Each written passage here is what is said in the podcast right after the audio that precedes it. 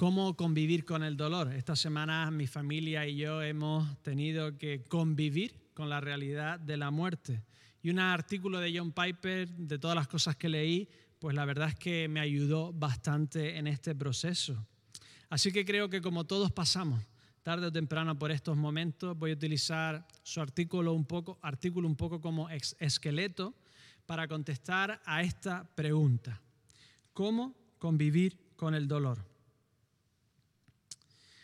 Lo primero que tenemos que saber es que hay clases de dolor los cuales son imposibles de eliminar. Lo único que podemos hacer es aprender a vivir con él. En nuestra sociedad y nosotros mismos tenemos una tolerancia cero a muchas cosas. A muchas deberíamos tener, pero al dolor tolerancia cero es muy difícil. ¿Por qué? Porque hay, como he dicho, tipos de dolores que en esta tierra nunca se van a ir. La huida del dolor genera más dinero solo en medicina que toda la industria del entretenimiento. Es decir, pagamos más impuestos y hacemos más esfuerzos por evitar el dolor que incluso por entretenernos. Miramos la Biblia y tiene una perspectiva un poco diferente. Nos anima, por supuesto, a evitar el dolor que se pueda evitar. Pero cuando es inevitable, en vez de eh, embarcarnos en una huida constante del dolor, lo que nos llama es a convivir con este dolor persistente con el que tenemos que aprender a vivir. Y nos dice la Biblia que si no somos capaces de quitarnos este dolor por alguna razón, podemos ser capaces de convivir con él y no solo de convivir como un lastre, sino de convivir con él y utilizarlo y Dios lo puede utilizar en nuestras vidas para hacernos incluso mejores personas. Observa Pablo, Hechos 26, 10. Si tienes Biblia o app, acompáñame. Hechos 26, 10. Yo encerré en la cárcel a muchos de los santos, habiendo recibido poderes de los principales sacerdotes, y cuando los mataron, yo di mi voto. Uno siempre piensa en que eh, Pablo, Saulo, estaba involucrado en la muerte de Esteban como cómplice o cerebro, pero aquí, si veis la frase de hecho, Piper nos recuerda que lo ponía en plural. Dice, los mataron. Es decir, Pablo no solo fue cómplice o cerebro del asesinato de múltiples personas, no solo de una, aquí pone el plural, de múltiples, múltiples personas. Es decir, Pablo fue cómplice o un asesino múltiple y podía haber llegado a ser un genocida, como diríamos hoy en día, si el Señor no lo hubiese parado. Y esto es algo que Pablo nunca olvidó. Primera de Corintios 15:9. Yo soy el más pequeño de los apóstoles y no soy digno de ser llamado apóstol porque perseguí a la iglesia de Dios. Vamos a Timoteo 1:13. Habiendo yo sido antes blasfemo, perseguidor e injuriador, pero fui recibido a misericordia porque lo hice por ignorancia e incredulidad. Versículo 15. Palabra fiel y digna de ser recibida por todos, que Cristo Jesús vino al mundo para salvar a los pecadores, de los cuales yo soy el primero. Pablo ya era un gran apóstol cuando escribió estas palabras. Seguramente en su época ya era el apóstol más exitoso en número y en extensión de todos los apóstoles que había. Y ya él estaba, él ya tenía su franquicia de iglesia, él ya estaba escribiendo a sus iglesias franquicias donde había puesto pastores como Timoteo o como Tito. Pero él jamás se olvidó de lo que había sido, nunca lo dejó de lado. El dolor nunca lo abandonó. Todo lo contrario, él es consciente siempre de que este dolor no solo había pasado y lo tenía, sino que este dolor lo llevaba a adorar a Dios.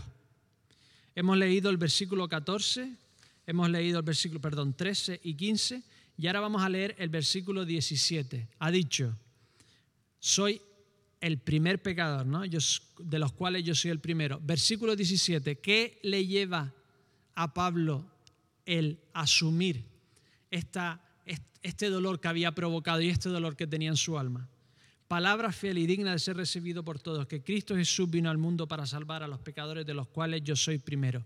¿Y qué le lleva? Versículo 17. Por tanto, al Rey de los siglos, inmortal, invisible, al único y sabio Dios, sea honor y gloria por los siglos de los siglos. Amén. Es decir, su dolor lo llevó a la adoración.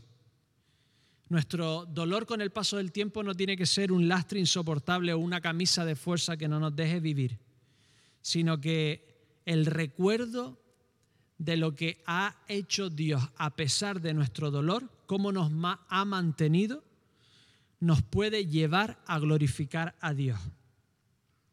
¿Por qué? Pues por varias razones. Hechos 9:14. Y cayeron a tierra y cayendo a tierra, Saulo oyó una voz que decía, Saulo, Saulo, ¿por qué me persigue?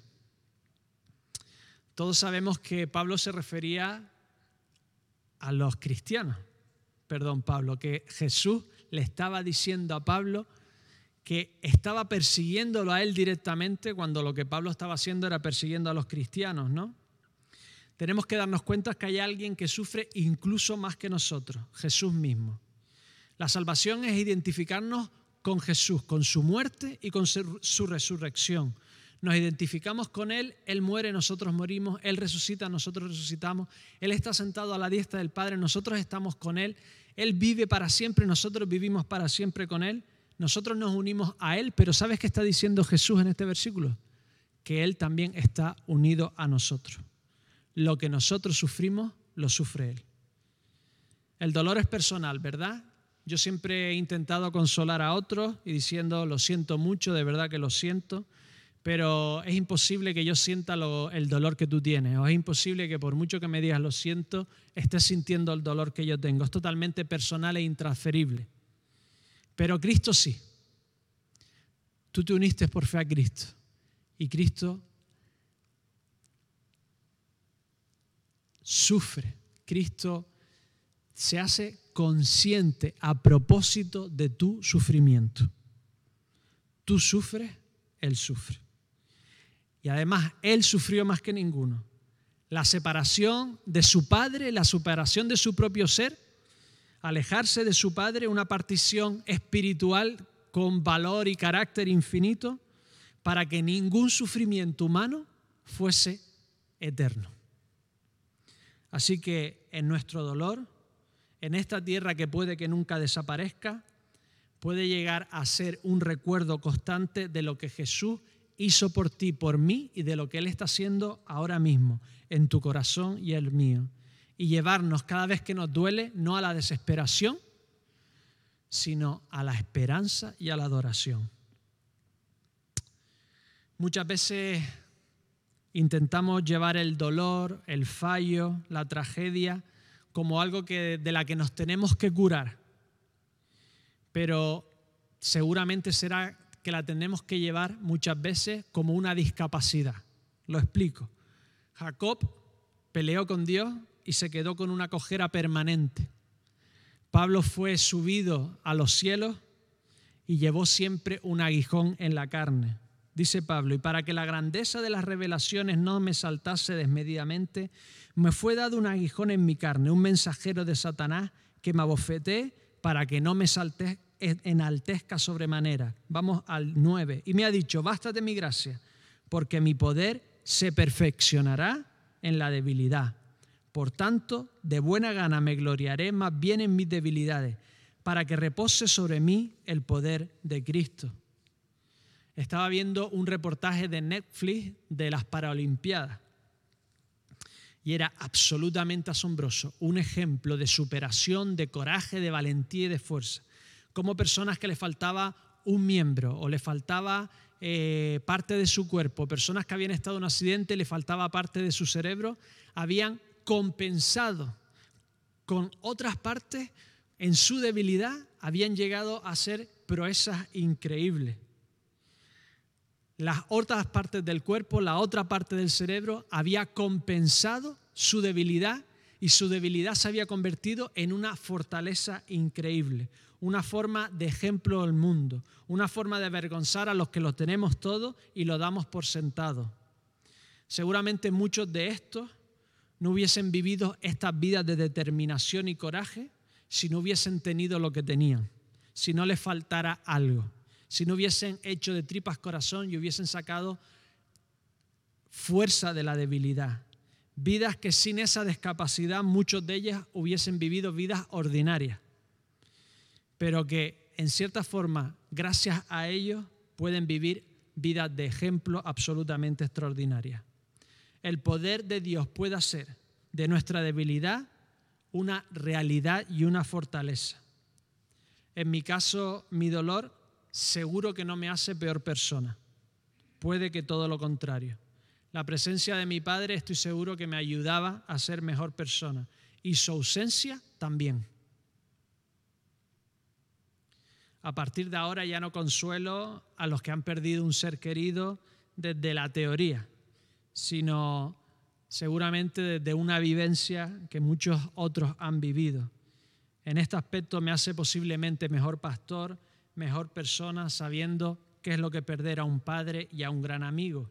Y vivir esa tristeza, como decía Pablo, 2 Corintios 6:10, como entristecido, porque eso no nos lo quita nadie, ¿verdad? Como entristecido, pero siempre gozoso. Como pobre, pero enriquecido, enriqueciendo a muchos como no teniendo nada, pero poseyéndolo todo. Porque al final, Apocalipsis 21:4, porque al final enjugará Dios toda lágrima de ellos, de los ojos de ellos, y ya no habrá más muerte, ni habrá más llanto, ni más clamor, ni dolor, porque las primeras cosas ya pasaron. Si no podemos despojarnos del dolor, aprendamos a vivir, a convivir con el dolor la fortaleza que nos da Cristo. Oremos.